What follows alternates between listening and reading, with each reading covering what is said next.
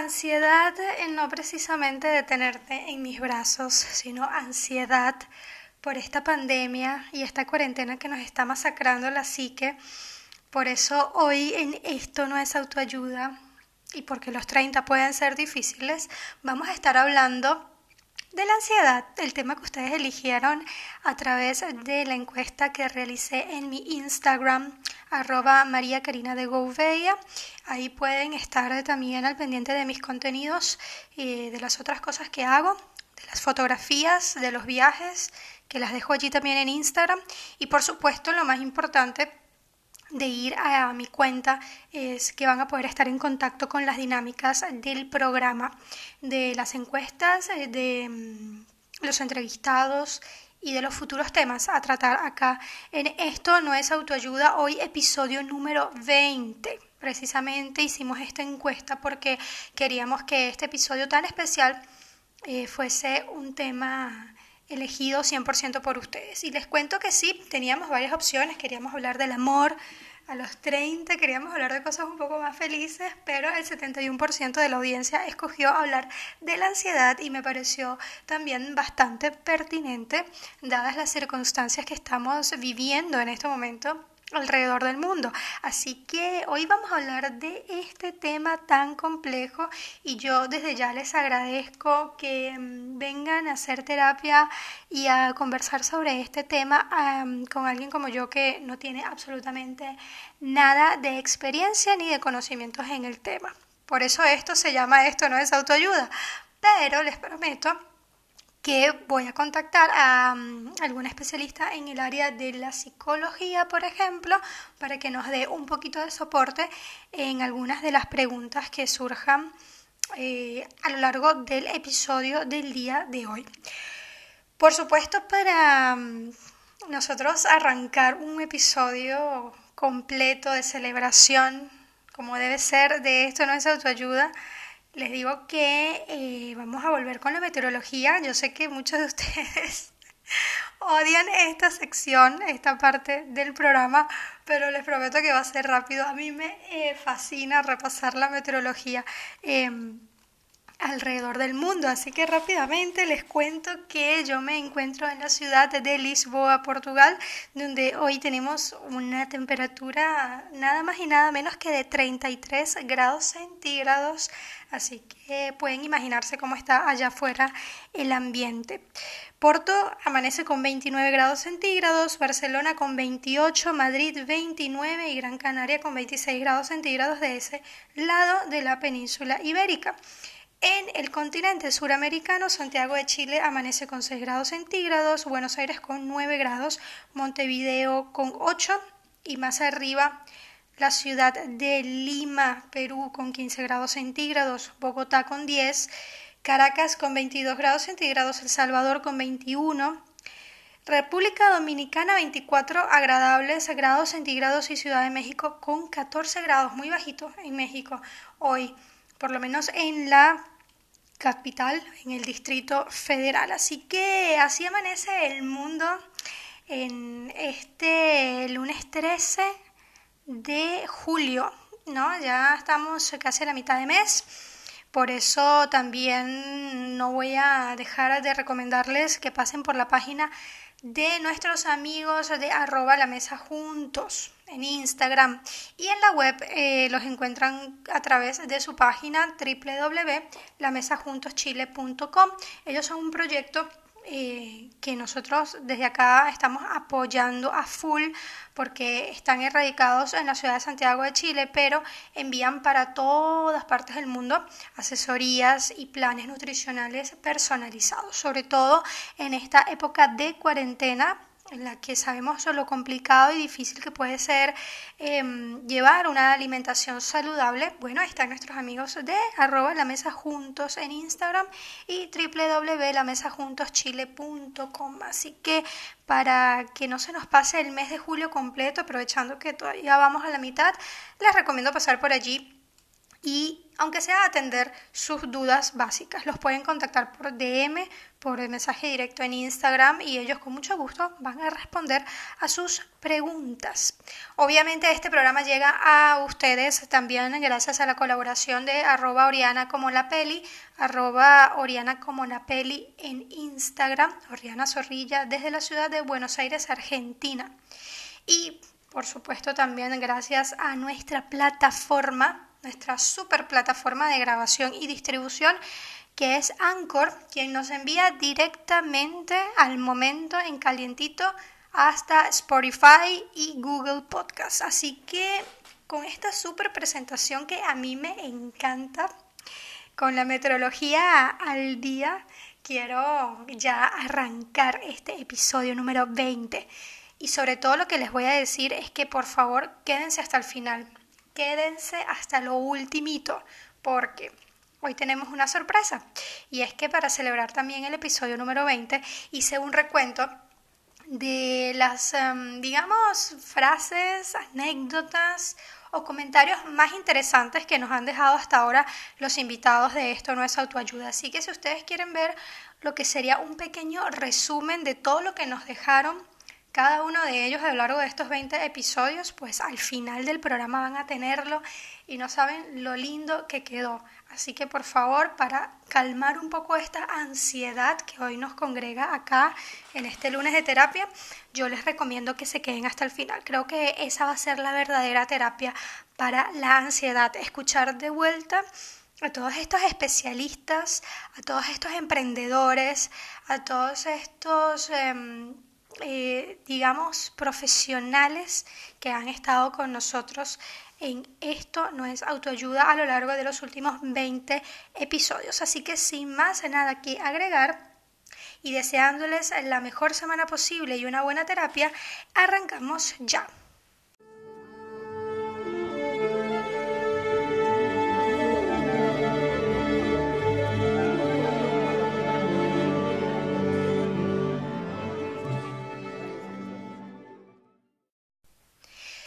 Bueno, mis treintañeros y mis treintañeras, acostumbrados amigos y amigas que pasan por acá todas las semanas a hacer terapia conmigo, terapia de desahogo básicamente, les comento que este tema que ustedes eligieron para mí no era nada, digamos, ajeno ni nada complicado, pero sí me parece un tema bastante difícil de tratar, dada la complejidad desde el punto de vista psicológico.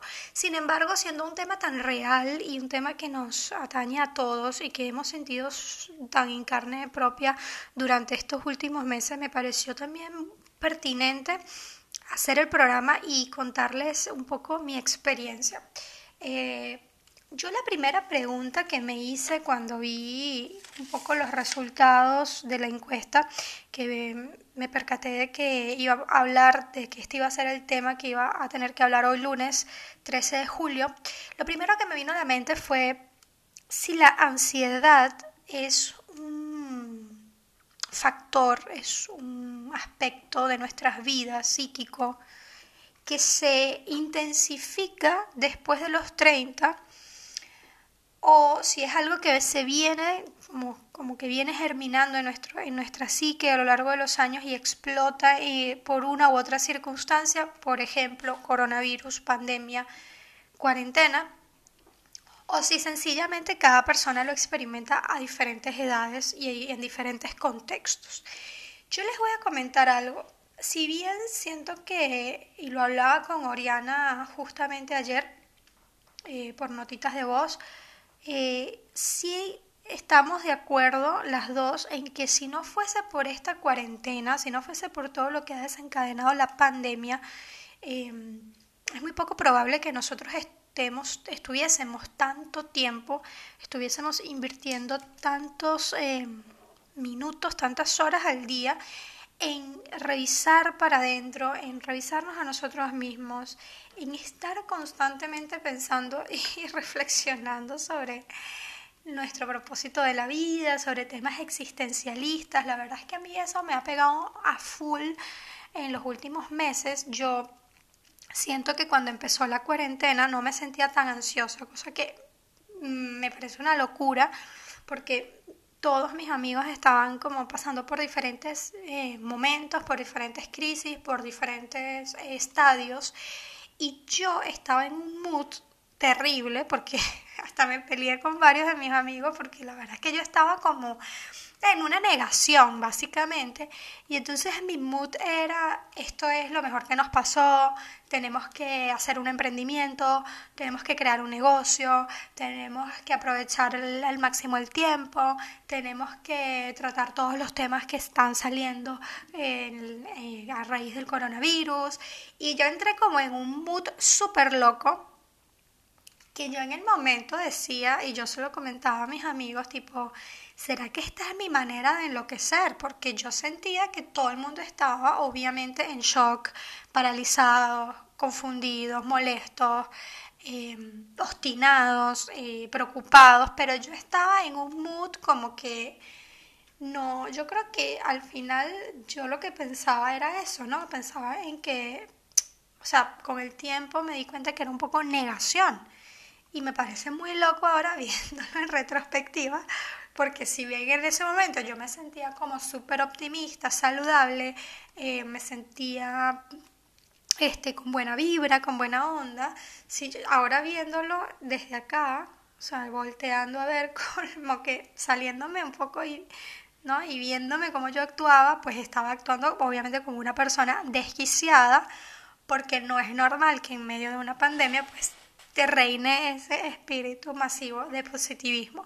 Luego llegaron a mí varios posteos sobre el, positivismo tóxico y me pareció súper interesante y me sentí muy identificada porque yo creo que sí, que, que tampoco la negación o la extrema felicidad es lo que te va a hacer pasar mejor una pandemia o, o una cuarentena, pero también es cierto que nadie te enseña cómo pasarlo y simplemente tienes que experimentar por dónde te da la cosa. Lo cierto es que en mi caso, todo esto, toda esta cosa, toda esta, eh, digamos, novedad, toda esta incertidumbre, pues a mí me explota en la post eh, cuarentena, que es cuando debería de ser todo lo contrario, ¿no? La gente, y bueno, yo creo que saliendo otra vez a la calle y haciendo varias rutinas del día a día deberían experimentar otra sensación más de felicidad o de qué sé yo, de positivismo, de energía, y a mí me pasó todo lo contrario. Yo no sé si es porque estuve negando por tres meses que existía el coronavirus y me eh, absorbí en mis pensamientos de, bueno, este es el momento de hacer historia, de crear, de emprender, y ahora cuando me viene otra vez la ficha, o sea, me cae otra vez la ficha de que, bueno, hay que volver a una realidad que sigue siendo la misma realidad eh, de incertidumbre, la misma realidad en la que los humanos seguimos siendo la misma cosa. la gente no se volvió más buena, la gente no empezó a reciclar, eh, ni a dejar de cometer crímenes de odio. Entonces como que no sé, siento que a mí esa vuelta a la normalidad me ha afectado un montón. Y sobre todo, una de las cosas que siento que más he desarrollado es precisamente escenarios de mucha ansiedad y pánico. Tanto así que, por ejemplo, en la clase anterior de manejo, porque bueno, vieron que yo, mi vida se basa en sacarme la licencia de conducir, como ya saben, tengo, bueno, en noviembre cumple un año, eh, y bueno, básicamente hago eso, ¿no? Tratar de avanzar lo más que puedo, pero nada, ya estoy en la etapa de las clases de manejo con el profesor en la calle y la verdad es que los niveles de ansiedad que manejo son brutales, tanto así que el profesor se molestó muchísimo la clase pasada. Hoy me fue un poco mejor, hoy fue la, tercera. La primera clase me fue como que relativamente bien porque bueno, era la primera clase y quizás no nos metimos por entroncamientos tan complejos ni por avenidas tan complejas. La segunda vez, o sea, la segunda clase, nada, nos lanzamos al ruedo y y mi nivel de ansiedad era una cosa impresionante. Ya yo venía acelerada porque eh, iba tarde, como que tomé el metro eh, y, y, bueno, había retraso, qué sé yo, y entonces llegué tarde. Y la, pero fue tan todos los nervios que yo tenía, como la ansiedad, el pánico, que el profesor incluso me regañó Y me dijo, mira, o sea, si las cosas son así, es mejor que no vengas a la clase y ya está. Porque si van a venir a la clase los alumnos con ansiedad, con estrés, este, va a ser peor. O sea, porque obviamente, bueno, el profesor tiene la, la capacidad de controlar el auto, pero cuando el alumno me imagino que está tan ansioso, pues el profesor también se preocupa porque sentirá que ante alguna cosa muy, ante alguna reacción o algo muy importante, pues también quizás en algún punto él no va a tener el control total del auto. Entonces por eso él hacía mucho hincapié en la parte de la ansiedad y del estrés, no puedes ir a la clase con ansiedad y estrés porque puedes tomar decisiones de manera muy brusca o puedes este, más bien no reaccionar ante una situación compleja rápido este, y él no va a tener el control. Entonces eso me empezó como a dar vueltas y dije, ok, algo está pasando. Y por eso tampoco, o sea, por eso de algún modo me alegró, ¿no? Cuando vi que ustedes votaron por este tema, porque dije, bueno, o sea, no soy la única que está experimentando esta cosa tan horrible como son estos cuadros en, en los que tengo muchos, por ejemplo, pensamientos recurrentes eh, mucho miedo ante ciertas situaciones, mucha incertidumbre, por ejemplo. Una vez yo les preguntaba a ustedes en Instagram que si no les pasaba que, que a partir de ahora sentían que, que todo era incierto, o sea, como, y que siempre piensan que algo está por ocurrir. Bueno, eso a mí me pasaba mucho y me sigue pasando. De hecho, cuando salió esta noticia de, de, bueno, ya con los extraterrestres ya yo me había como que alarmado y había creado de hecho una alarma en varios grupos de WhatsApp de mis amigos, lo cual también me pareció como un poco demente de mi parte, pero bueno, es como es lo que les digo, o sea, estoy constantemente sobre alerta y, y esa alerta al final es eso, es ansiedad. Este, y entonces, claro, me dicen cualquier cosa, tipo desde extraterrestres a lo que sea, y creo como un cuadro de pánico. Eh, y cuando salió esto de la, de la gripe H1N1 nueva, bueno, también, o sea, desperté alarma en todos los grupos, mandé la noticia para todas partes.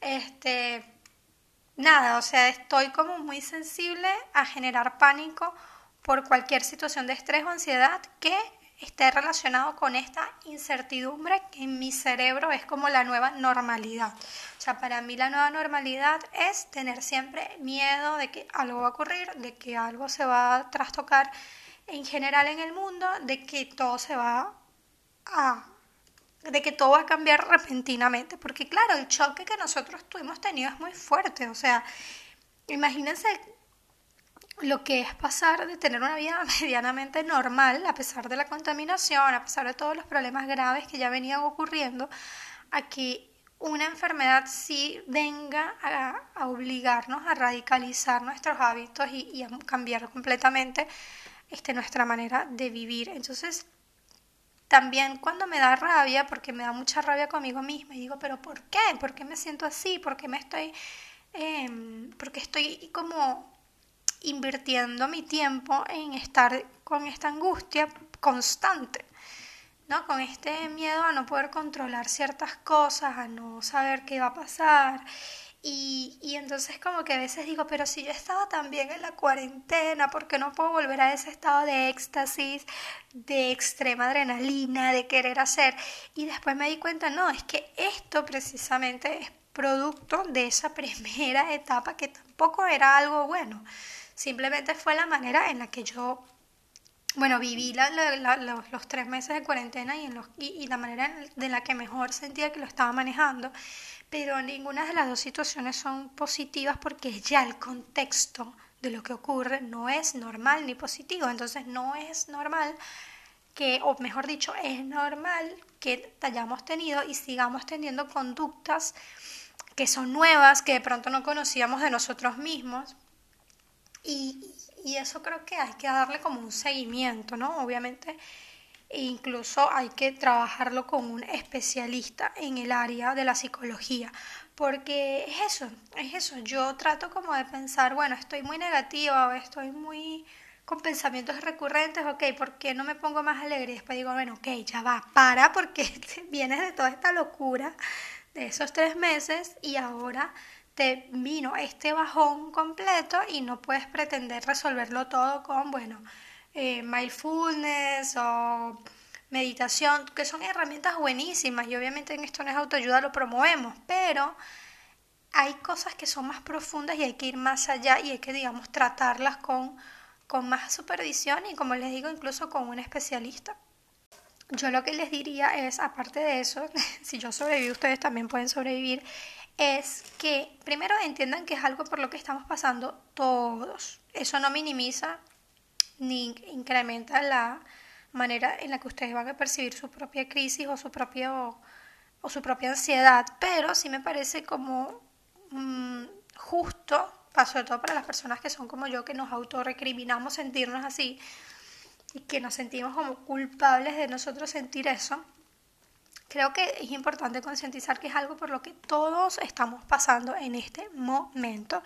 Es inevitable en un de una situación de pandemia mundial, de crisis económicas y de unas cuarentenas que no sabemos realmente cuándo se van a acabar, es imposible no sentir incertidumbre, estrés y por lo tanto ansiedad.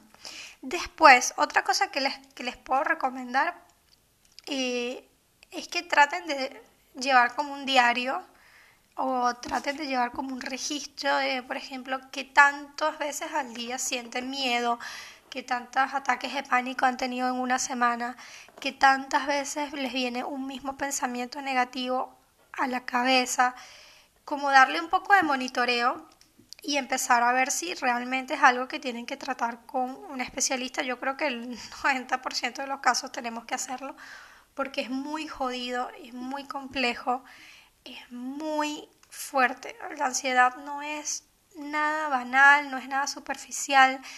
De verdad, o sea, no presten atención, por favor, a los eh, posteos de las redes sociales que dicen tipo, eh, mente positiva, tú eres el dueño de tus pensamientos, em, la depresión no existe, lo que existe es salir adelante. Por favor, o sea, eso es algo que ya está obsoleto. Hoy por hoy todo el mundo sabe que no todos lo quieran aceptar o admitir es otra cosa, pero yo creo que ya es de conocimiento público que la salud mental es algo tan importante como cualquier otro como cualquier eh, otro tipo, o sea, la medicina, la psiquiatría, la psicología son tan importantes como cualquier otra disciplina del área de la salud, como la nutrición, como la cardiología, como la pediatría, y de verdad tenemos que prestarle mucha atención. Y, y entender que no se va a solucionar a veces con escuchar un podcast o escuchar un stand-up comedy reírnos por una hora, no se va a solucionar a veces con, qué sé yo, con salir y ver a los amigos y y ponernos, porque a veces hace falta más herramientas. Entonces yo lo que les recomendaría es eso, monitoreen qué está pasando con esa ansiedad, monitoreen si, si es una ansiedad que comenzó con el coronavirus o si ya viene de antes. Eh, entiendan que el tema de los 30 no es fácil, más allá de que, de que acá bromeamos con el tema y, y tratamos de sacarle también la parte divertida y hacemos como entre todos un, le hacemos un poco de bullying a los 30, yo creo que es un tema muy serio. Las crisis de los 30 existen porque nos estamos acercando a edades más adultas y obviamente es normal pensar en qué estamos haciendo con nuestras vidas, en qué va a pasar con nuestras vidas en un contexto como el que estamos viviendo ahora, qué es que viene para el futuro, qué estamos haciendo bien, qué estamos haciendo mal, qué cosas tenemos tiempo de corregir, no sentirnos, es normal que nos sintamos mal por cosas que ya no podemos corregir porque el tiempo pasó y ya está.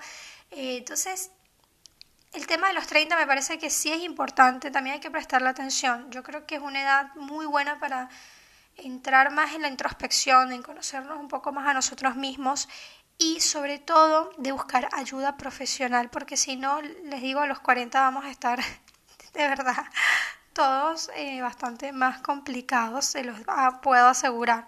Em, yo creo que hay como mucho prejuicio y sobre todo eso hay como muchas cuentas de Instagram y me parece muy loco que tenga que ser mucho hincapié en el tema de las redes sociales, pero es que realmente en las redes sociales se maneja mucho contenido que debería ser manejado por personas profesionales o que sepan mucho más de este tipo de temas.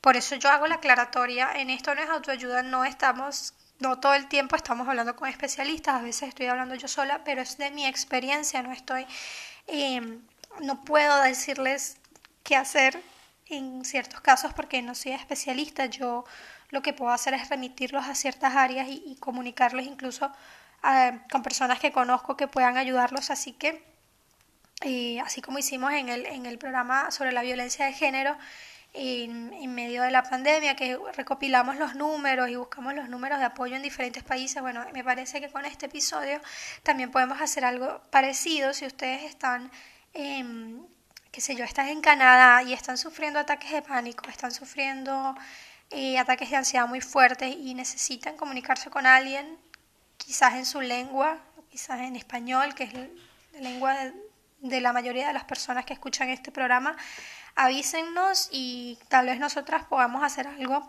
con eso y podemos eh, buscar algún amigo o amiga eh, psicólogo, terapeuta que esté en ese país y que los pueda como quizás este no consultar, pero sí hablar con ustedes y recomendarles a dónde ir. Así que creo que al final con el tema de la ansiedad hay dos cosas importantes. Si es para mí, para mí particularmente, mi opinión, sí hay un incremento a los 30 por la adultez, por la cantidad de responsabilidades, por la noción de futuro que vamos creando y porque nos estamos acercando obviamente más al fin de la vida. Suena bastante tétrico y quizás en un contexto de ansiedad no debería decirlo porque nos vamos a poner todos más ansiosos, pero es algo que, que es normal que pensemos.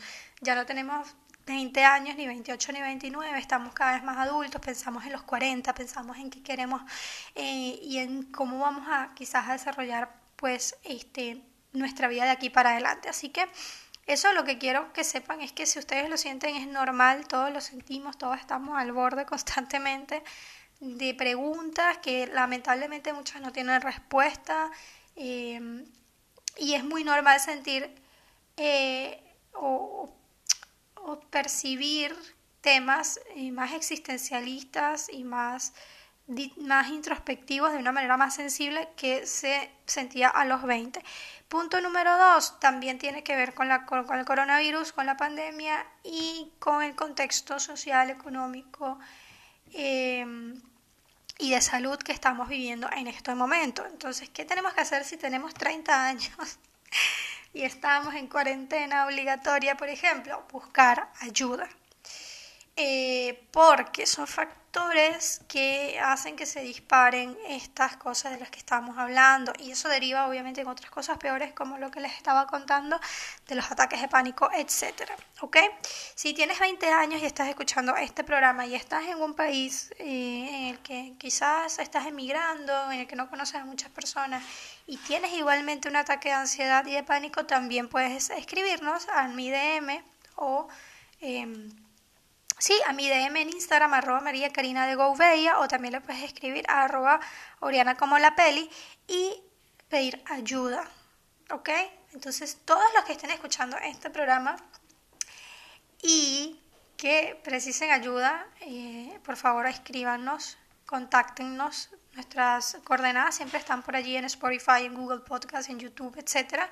Y pidan ayuda. Si tienes 30 años, Bienvenido al club y bienvenido al desahogo semanal porque aquí vamos a estar hablando de todas estas cosas que se intensifican y se sensibilizan con los 30. Y obviamente para todas aquellas personas que a raíz del coronavirus, de la pandemia, pero sobre todo aquellas personas que están todavía en cuarentena obligatoria, como es el caso de Chile, Argentina y países de, de América del Sur, también por favor traten de monitorear todas estas sensaciones y emociones y también por favor piden ayuda si es necesario. Así que nuestros Instagrams, nuestras redes sociales, este programa está a la orden y a la completa disposición para ustedes siempre que lo necesiten. Les digo, mucha gente me ha escrito por el programa de la mudanza. Les agradezco un montón, un montón, un montón. De verdad que ese programa gustó mucho, fue un programa muy genuino. Yo sentí que yo estaba muy triste en ese programa por todo eso que yo estaba sintiendo con mi mudanza y eso, si bien trato de evitarlo en los programas porque no quiero que tampoco traspase tanto el tema mis, mis problemas personales a ustedes, ese programa creo que funcionó perfectamente porque ustedes como que se lograron identificar y fue como una linda, realmente linda catarsis. Les voy a leer un mensaje, por ejemplo, que me llegó y estoy cometiendo quizás un error, bueno, de violación a la, a la privacidad, pero luego que termine este episodio le voy a escribir. Es una, es una amiga, va, sí, es una ex compañera de trabajo y me escribió por Instagram, me dijo, hoy escuché tu podcast, nunca lo había escuchado, era sobre mudanzas y yo justo me mudo en un mes a la otra costa de Estados Unidos. Em, en fin, escuchaba tu historia y me sentí de alguna forma también retratada. Nunca he visto las mudanzas como una derrota, pero sí muy agotadoras emocionalmente. Siento que tengo que construir de nuevo todo y nunca alcanzar algo estable, que es lo que más anhelo, a pesar de que sea muy contradictorio porque vuelvo a mudarme. Esto a mí me, me, me, encantó, me pareció como, wow, increíble lo que ella contaba, o lo que me contaba por Instagram, em, y sobre todo cómo lo veía ella. Yo, yo, como, yo, como ustedes saben, lo veía como una derrota, o lo sentía así pero también qué interesante eso del construir de cero. También este, mi amiga Serena desde Madrid me escribió, me hizo unos histories lindísimos, me dijo que también se sintió muy identificada con ese episodio. Este, muchas personas, mi amigo Joseph también me mandó un feedback lindísimo. Así que gracias a todos los que han escuchado los últimos episodios, los episodios con nuestros invitados, que también siempre recibo gran, gran feedback. Y creo que esa es la idea, ayudarnos entre todos, hacer catarsis entre todos. Por favor, escriban cada vez que lo sientan necesario y así también yo lo comparto con el resto de la comunidad. Así que yo creo que mm, después de este agradecimiento enorme, que de verdad con todo el corazón, eh, lo hago por todos los que han estado ahí desde estos, eh, desde el primer episodio los que se han sumado en el camino, los que se han sumado en el camino y han escuchado todos los episodios, gracias. Este, vamos para rumbo a los, al episodio 50. En el episodio 50 volvemos a celebrar, pero mm, de verdad que estoy muy contenta y quiero que sigamos teniendo esta conexión y esta dinámica tan linda y tan interesante. Así que yo me despido por el día de hoy. Espero que hayan tenido una buena terapia de desahogo, que les haya gustado el programa. Si se sintieron identificados, si tienen algún comentario para mí para el resto de la comunidad, por favor escríbanme arroba María Karina de Gouveia en Instagram, arroba Oriana como la peli en Instagram también. Y por favor háganme saber sus comentarios. Ahora sí, les dejo la sorpresa que ya les adelanté. A continuación van a escuchar un resumen de lo mejor de cada uno de los invitados de los últimos 20 episodios de Esto no es autoayuda podcast. Yo me despido hasta la semana que viene, nos vemos en 7 días, un nuevo lunes, un nuevo tema y una nueva conversación. Así que que tengan la mejor semana posible. Nos vemos pronto. Sí, eh, tenemos que recordar que esto no es nuestra vida real la cuarentena es algo eh, que se sale de, las condiciones normales de nuestro día a día. Obviamente, al cambiar la rutina puede haber una variación de peso que más allá del número que te aporte la balanza, tienes que evaluar también, eh, obviamente no puedes evaluar tu masa muscular porque tendría que ser a través de mediciones eh, antropométricas o técnicas, que solo lo puede hacer un nutricionista, pero obviamente te puedes dar cuenta por una talla de pantalón o por eh, algún vestido que sueles usar que no sea elastizado, pero eh, realmente tenemos que también comprender que este cambio de rutina puede generar un cambio de peso, pero realmente en qué me puede afectar dos kilos en un estado de cuarentena de pandemia mundial Mm, claro. Lo que tenemos que enfocarnos más bien, más allá del número de peso eh, o, de cómo nos vemos, tenemos que buscar es qué herramientas voy a conseguir para estar más saludable. Por ejemplo, eh, mucha gente, hay muchas apps de ejercicio y están, es una propuesta muy buena pero realmente si yo usualmente voy a la oficina y nunca realizo ejercicio, ahora no voy a pasar de eso a tres sesiones al día en cuarentena. Porque obviamente mi masa muscular, mi rendimiento físico no está preparado para eso. Pero si, es, si lo quiero empezar a realizar y lo hago de manera progresiva, capaz es una oportunidad para generar un buen hábito y para mantener eh, mi composición corporal saludable, con un mayor aumento de la masa muscular y bueno, no aumentar peso. Eh, sí, eh, a nivel de, alimentación, tal vez me estoy saliendo un poco de mi rutina usual.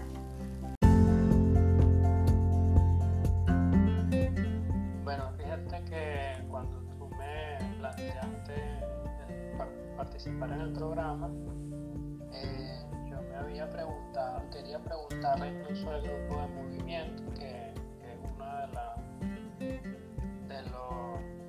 formativos para, para una experiencia de cine de mi lado, que es para el cine, que es para ellos el cine. Y claro, es como una, una pregunta que puede ser inquietante en principio, pero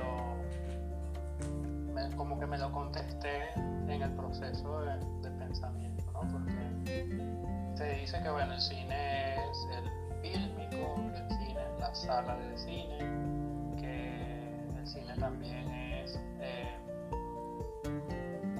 como el, proceso narrativo y además, además representativo, son algo teóricos, pero la verdad, hoy en día que estamos todavía alguna, algunas partes del mundo en cuarentena,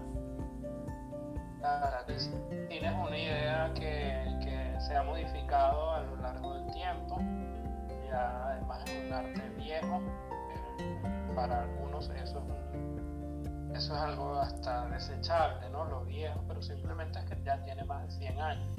Y para mí entonces sería una experiencia con la imagen que no tiene que ver nada más con la sala de cine, que ayuda mucho a la concentración de esa imagen, sino que también tiene que ver con la atención que se le dedica a la imagen, a percibir lo que, es, se puede llamar una construcción, pero, pero no nada más. Eh, ejemplificándolo con mi propia experiencia, eh, yo, y esto puede sonar un terror para algunos, yo me quedaba dormido en la sala de cine y fue con el aspecto mítico, como, ya tú habrás escuchado, cuando vi Parque Jurásico, yo quedé y, además que me acuerdo nada más de la escena en la que el tiranosaurio sale de, de, la gran jaula, porque una jaula de varios, varios, como 3 kilómetros por lo menos, por lo que se ve en la y, bueno, e, esa, esa posibilidad que por supuesto psicoanalíticamente es una, una imagen muy poderosa de, de, la bestia que sale, de la posibilidad de que salga la bestia, yo me acuerdo que está, o sea, ese fue el plano que me quedó como grabadísimo y entonces me han marcado muchas películas, pero no nada más las etiquetas de bueno, cine independiente o cine europeo, cine asiático, sino todo tipo de imagen que te deja una marca.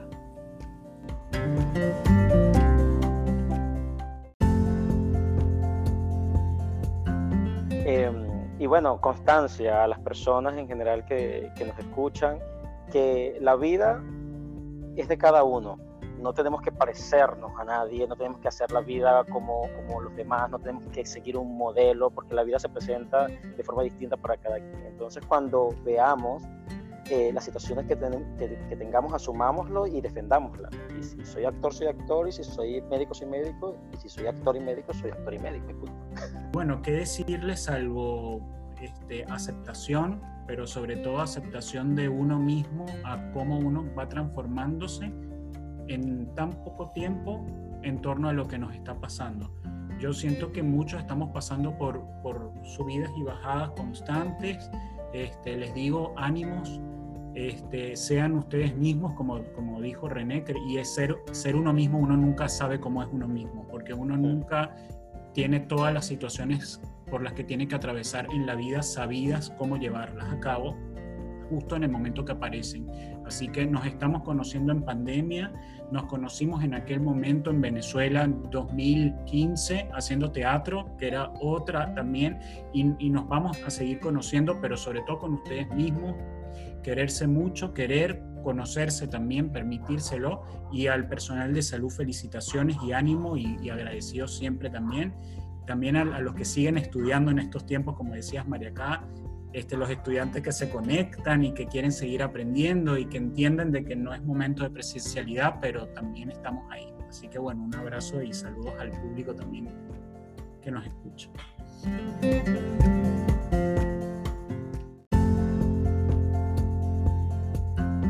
Bueno, yo creo que siempre hay posibilidades.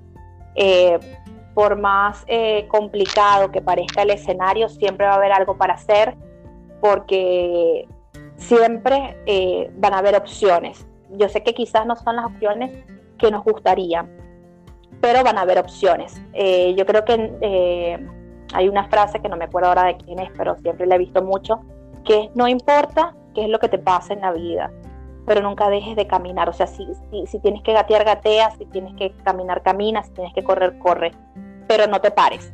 Y sí. yo creo que eh, si bien uno estudia y uno se plantea escenarios de vida este, para evitar otros escenarios, yo creo que la vida nos ha enseñado que uno no puede prevenirlo todo y que realmente no todo está controlado como quisiéramos, así que siempre van a haber cosas que vamos a tener que hacer con las cuales no estemos de acuerdo. Eh, sí. Yo creo que nunca me imaginé hacer otra cosa fuera de, del área artística o, o, o del área de, de, de, la escritura, ¿no? Pero eh, me di cuenta que gracias a que tenía esas herramientas, o sea, me podía enfrentar a cualquier cosa hasta ahora. Ojo, no sé si, eh, yo espero que poder seguir eh, teniendo esta misma determinación, eh, pero entiendo que cada quien pasa por terremotos muy personales. sin embargo, yo lo que siempre sugiero es que siempre se busca algo para hacer. Era como un amigo que me decía, bueno, sí. que, que, está en Perú y me dice que la está pasando muy mal. Entonces me escribe y me dice lo que le, lo que le está pasando y, y luego yo le digo, ah, ¿y qué estás haciendo para eso? Ponte a vender comida, ponte a hacer algo, ponte a crear. Y él se molestó conmigo en un momento y me dice, estoy molesto contigo porque eres muy dura, pensé que me ibas a mandar a caminar. Y yo le dije, pero es que mandar a caminar no te va a pagar la factura. Claro. Entonces después a los días me escribió y me dijo, menos mal que te hice caso, porque me puse a vender arepas y la gente me está comprando bastante. Ahí y yo está. le digo, viste, si yo te hubiese mandado a caminar, este, no, no estuviera solucionando tu problema, porque tú no necesitas caminar, además estamos en pandemia, ¿cómo te voy a mandar a caminar? Exacto.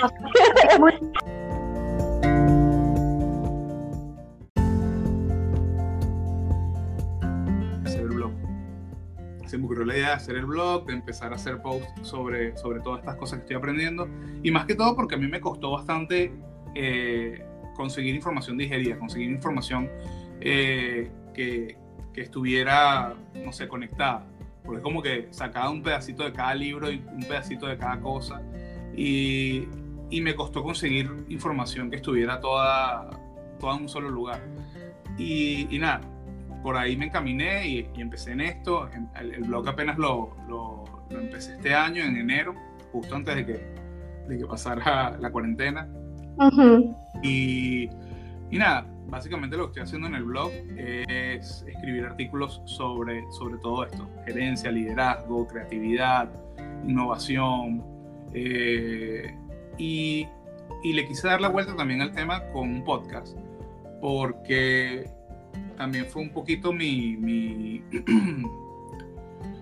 no diría obsesión, pero me, me, encantó siempre desde pequeño la radio, y sobre todo en la radio en Venezuela, que, es, que fue hermosa y, y, sí. y súper nutritiva.